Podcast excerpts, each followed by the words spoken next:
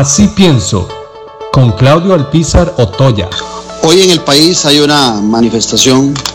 de costarricenses eh, molestos con el gobierno de la República. Costarricenses que ejerciendo su derecho de movilización y su derecho de libre expresión y de pensamiento, acudirán a, a la Casa Presidencial en busca de ser atendidos por el presidente de la República y eh, transmitirle las molestias de diferentes sectores en diferentes decisiones del, Poder de la República, principalmente el Poder Ejecutivo, eh, tanto antes como posterior al inicio de la pandemia del COVID-19. Es válido que el costarricense se exprese, inclusive este quien les habla se opuso rotundamente a todas las restricciones que se prendía y se pretendía desde la Asamblea Legislativa establecerle a los movimientos huelguísticos en nuestro país. A pesar de las dificultades que los movimientos huelguísticos puedan provocar en algún momento al resto de los ciudadanos, no hay la menor duda que estos movimientos representan pequeñas revoluciones pacíficas que le permiten a los gobernantes oír a los diferentes actores políticos, a los sectores políticos y sentarse en una mesa para ponerse de acuerdo en lo sustancial. Sin embargo, cuando se limitan esas posibilidades y se calienta por otro lado el espectro social y económico del país, la gente pretende actuar en muchas ocasiones con la bilis y no con la racionalidad. Este movimiento que se dirige ya desde ahora a Casa Presidencial tiene que tener claro que ese ejercicio que hacen hoy es fundamental para que el presidente vea a un pueblo unido y a un pueblo molesto con las decisiones y el estilo del gobernante, en este caso de Carlos Alvarado. Pero también es cierto que tenemos que tener una gran responsabilidad sobre la institucionalidad en nuestro país. He oído a muchos muy interesados en buscar que el presidente de la República renuncie, deje su puesto. Ya de esto hemos hablado la semana pasada. Sin embargo, también es claro que el presidente de la República debería dejar su puesto solo en aquellos casos en que la Constitución lo establece o que sus incapacidades mentales provoquen su alejamiento del puesto caer en la tentación de cada cuatro años estar pidiéndole a un presidente que renuncie por situaciones, particulares donde los que se mueven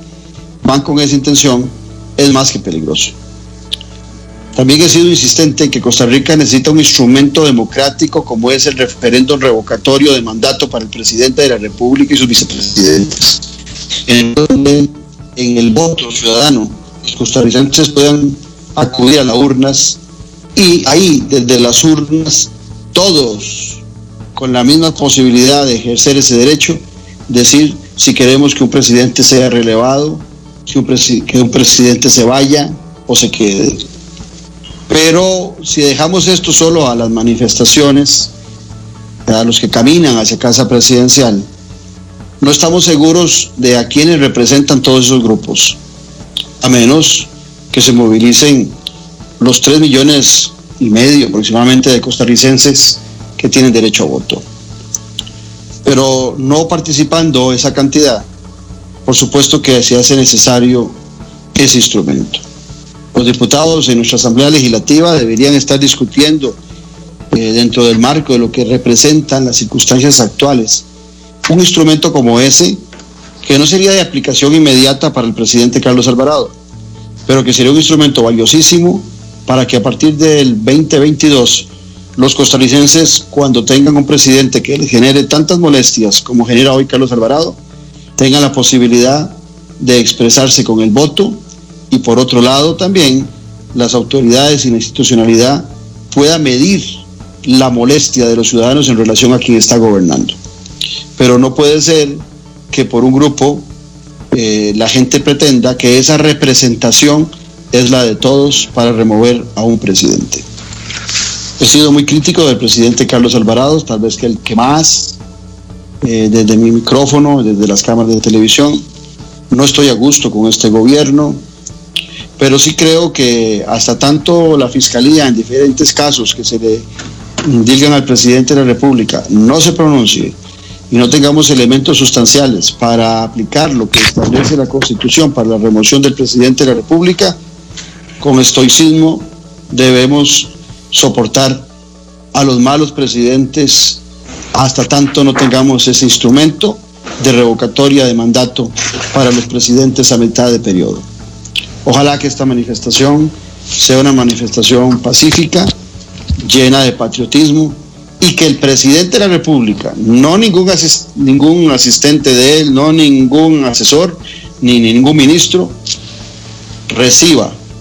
a los ciudadanos costarricenses molestos y que ellos tengan la posibilidad con la crudeza de su molestia de expresarle lo que están sintiendo y viviendo en su administración. Y que esto pueda ser un punto de inflexión para quien nos tiene que gobernar hasta mayo del 2022.